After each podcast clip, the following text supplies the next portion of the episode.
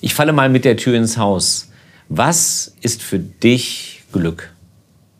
Ist das, wenn sich dein Lebensplan erfüllt hat, wenn du alles abgehakt hast, was beruflich oder privat passieren sollte, was du dir vorgenommen hast?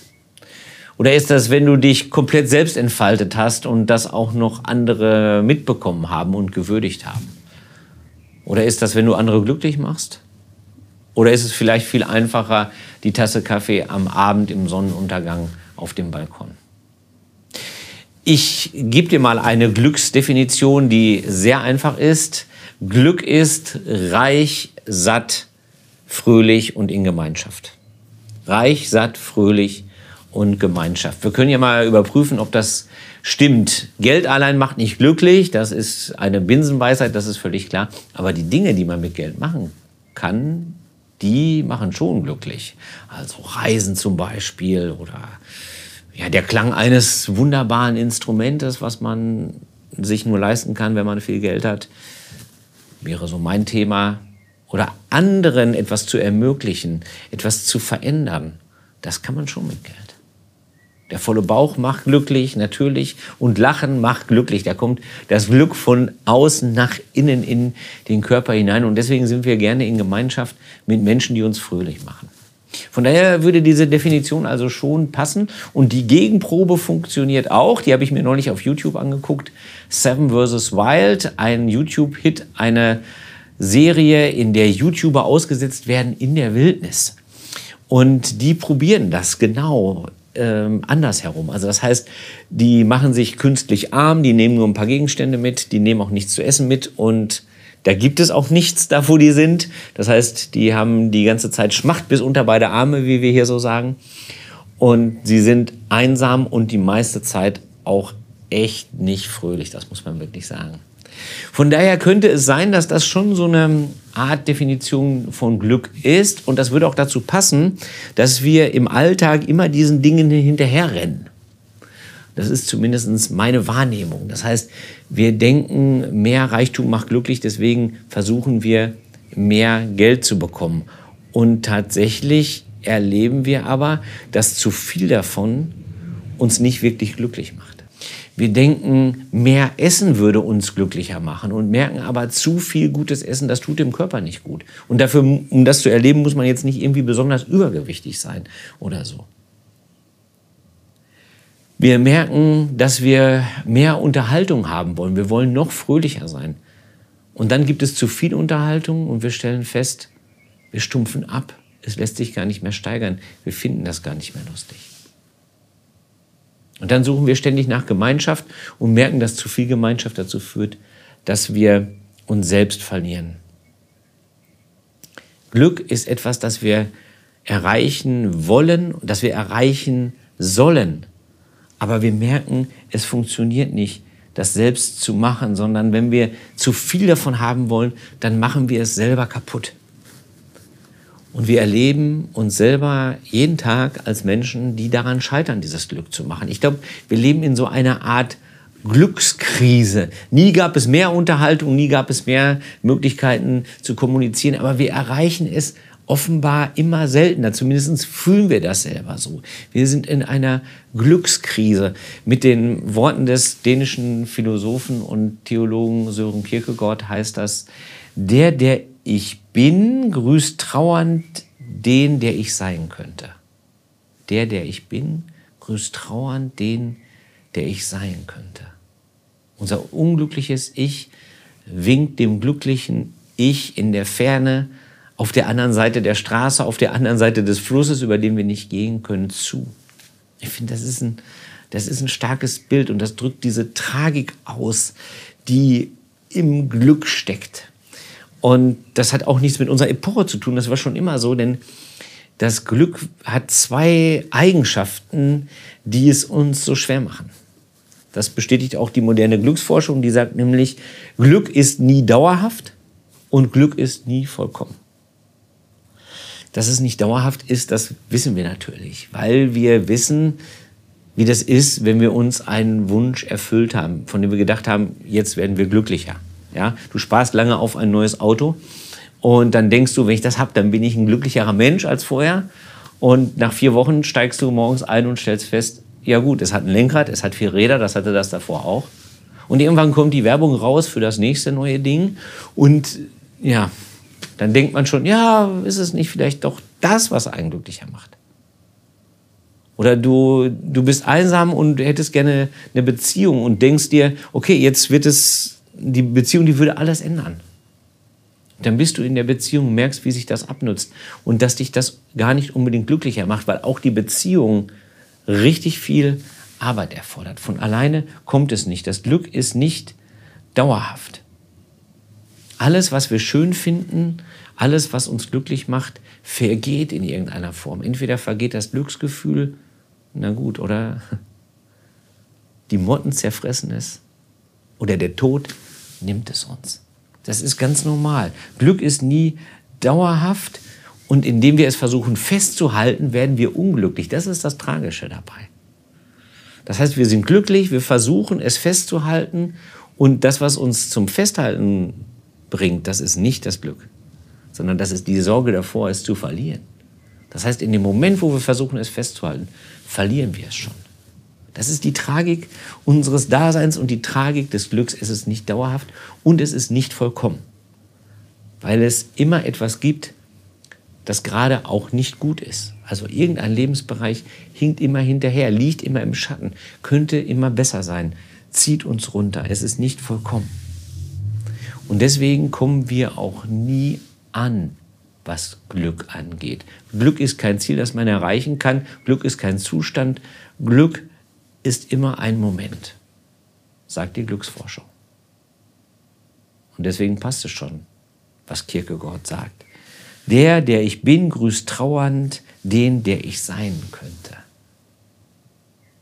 Die Frage ist, wie halten wir das aus?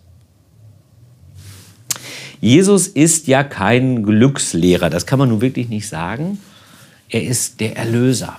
Aber er hat trotzdem Glück neu definiert und zeigt uns einen Weg zum Glücklichsein. Bei Lukas heißt es im sechsten Kapitel, Glücklich seid ihr, die ihr arm seid, denn euch gehört das Reich Gottes. Glückselig seid ihr, die ihr jetzt hungert, denn ihr werdet satt werden. Glückselig seid ihr, wenn ihr jetzt weint, denn ihr werdet lachen.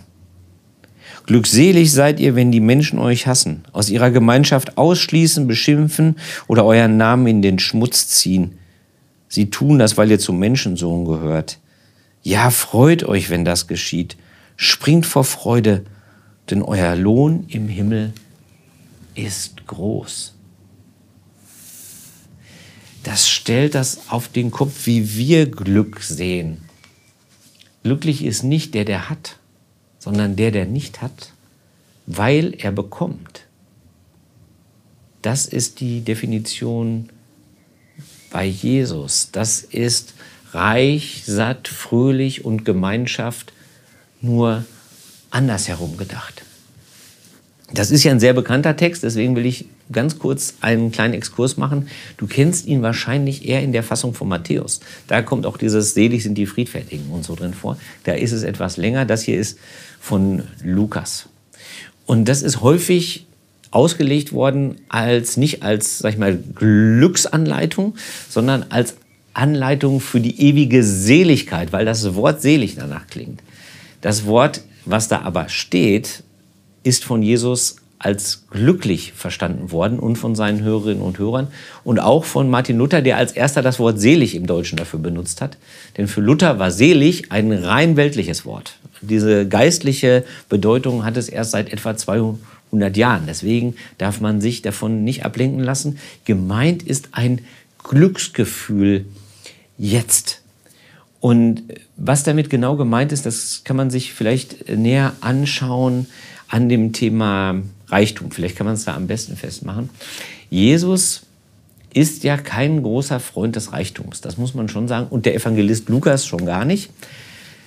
Ähm, und das, das ist, äh, wie soll ich sagen, eine Botschaft, die man bei ihm äh, immer wieder hört. Und es ist, glaube ich, eine große Wahrheit, die darin steckt. Denn wir leben ja in Zeiten, in denen es der Glaube schwert vor allen Dingen in den Gesellschaften, in denen es viel Wohlstand gibt. Also in Mitteleuropa zum Beispiel. Andersherum ist aber die Armut oder der Hunger oder die Trauer äh, oder die Einsamkeit nicht an sich ein, ein, ein Wert. Das wusste Jesus auch schon und das erleben wir auch. Denn, naja, also Menschen, die arm sind, hast du vielleicht auch schon mal erlebt, die denken ja nicht immer nur über Gott nach automatisch, sondern die denken über Reichtum nach. Ich kann das beurteilen. Ich hatte auch mal eine Zeit in meinem Leben, in der ich wirklich sehr, sehr wenig Geld hatte. Und man denkt den ganzen Tag darüber nach, wie kann es mehr werden. Das bringt einen gar nicht automatisch näher zu Gott. Oder mit Seven vs. Wild gesprochen, mit der YouTube-Serie. Die Leute, die da Hunger geschoben haben, die waren nicht näher bei Gott, die waren gedanklich näher beim Dönermann. Die haben den ganzen Tag von Falafel gesprochen. Und andersherum habe ich auch sehr wohlhabende Menschen kennengelernt, die sehr nah bei Gott waren. Es geht nicht um den Reichtum und die Armut an sich, sondern es geht um die Armut, die uns näher bringt zu Gott. Es geht um die Armut, die offen macht für Gott, die uns in die Haltung bringt, wo wir sagen, okay, Glück ist nicht alles zu haben, sondern Glück ist alles von Gott zu erwarten. Glück ist nicht alles zu haben, sondern Glück ist alles von Gott zu erwarten. Das hört sich jetzt erstmal ein bisschen philosophisch an. Das hat aber eine ganz praktische Auswirkung, weil es uns offen macht für das, was Gott gibt. Wenn wir alles von Gott erwarten, dann können wir uns einlassen auf das, was Gott gibt. Denn Gott gibt nicht das, was wir wollen, sondern das, was wir brauchen. Deswegen sagt er auch, Jesus, glückselig seid ihr, die ihr arm seid, denn euch gehört das Reich Gottes. Nicht, ihr werdet reich werden, ihr werdet viel Geld haben, sondern ihr bekommt das Reich Gottes. Gott erfüllt unsere Suche, nach, unsere Sehnsucht nach Glück anders, als wir es erwarten. Er gibt nach seinem Maßstab, nicht nach unserem. Und das bedeutet Folgendes. Wenn du dich arm fühlst, wenn dir etwas fehlt in deinem Leben, wenn du einen Mangel hast, welchen auch immer, dann kannst du den aushalten. Denn du kannst dir sicher sein, du wirst den Reichtum Gottes erleben. Du wirst den Reichtum Gottes erleben. Klar, der ist nach ganz anderen Maßstäben. Aber der, der sich jetzt machtlos fühlt, der wird dann stark sein. Und der, der sich schwach fühlt, der wird Kraft haben. Und der, der einen Mangel hat, wird sich reich fühlen. Das ist die Glücksansage von Jesus. Wenn du Hunger hast, eine Sehnsucht nach dem, was du unbedingt brauchst in deinem Leben, dann kannst du das aushalten.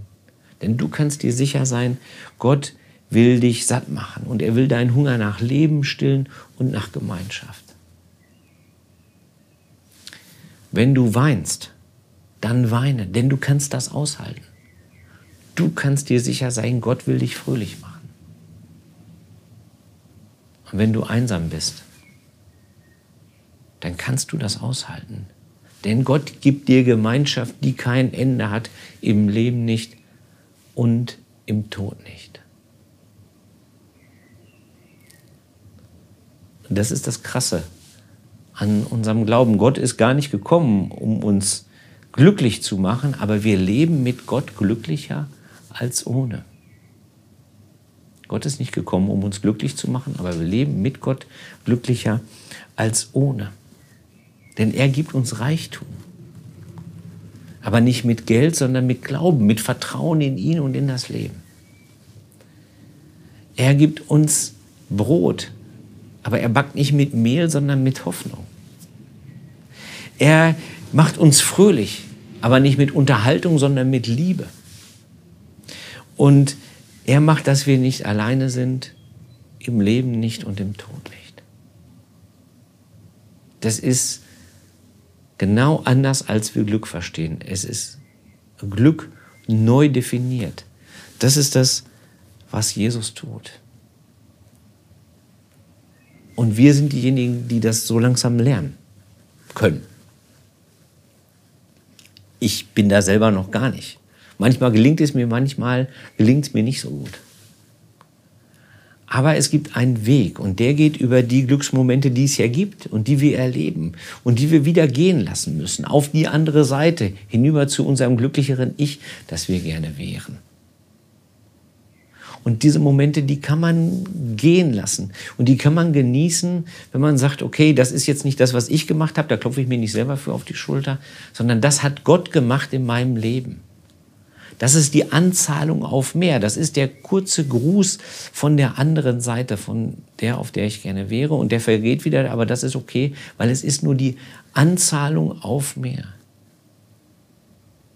Und die Trauer, die ich in mir habe, dass, dieses, dass dieser Glücksmoment vergeht, die habe ich deswegen in mir, damit ich Sehnsucht habe nach mehr. Denn Gott ist ja nicht gekommen, um uns glücklich zu machen, sondern um uns viel mehr zu geben. Gott ist gekommen, um uns in seine Gemeinschaft zu holen, damit wir heile werden. Gott ist gekommen, um uns in seine Gemeinschaft zu holen, damit wir heile werden, damit das wieder zusammenkommt, der Mensch auf der anderen Seite, der, der ich gerne wäre und der, der ich bin. Dass das aufhört, sich von ferne zu grüßen, sondern dass wir uns die Hände schütteln können, dass wir uns umarmen können, dass wir zerrissenen Menschen eins werden. Dafür ist Gott gekommen, damit wir heile werden. Das ist das Wort dafür im Neuen Testament. Und deswegen spricht Jesus diese Glücksdefinition auch genau nachdem seine Jünger das erlebt haben, dass Menschen heile werden. Denn kurz vorher heißt es hier, Dort hatten sich viele Menschen versammelt, eine große Schar seiner Jünger, Leute aus ganz Judäa, aus Jerusalem und aus den Küstengebieten von Tyrus und Sidon. Sie waren gekommen, um Jesus zu hören und von ihren Krankheiten geheilt zu werden. Menschen, die unter bösen Geistern litten, wurden von ihm befreit. Die ganze Volksmenge wollte Jesus berühren, denn heilende Kraft ging von ihm aus und machte alle gesund.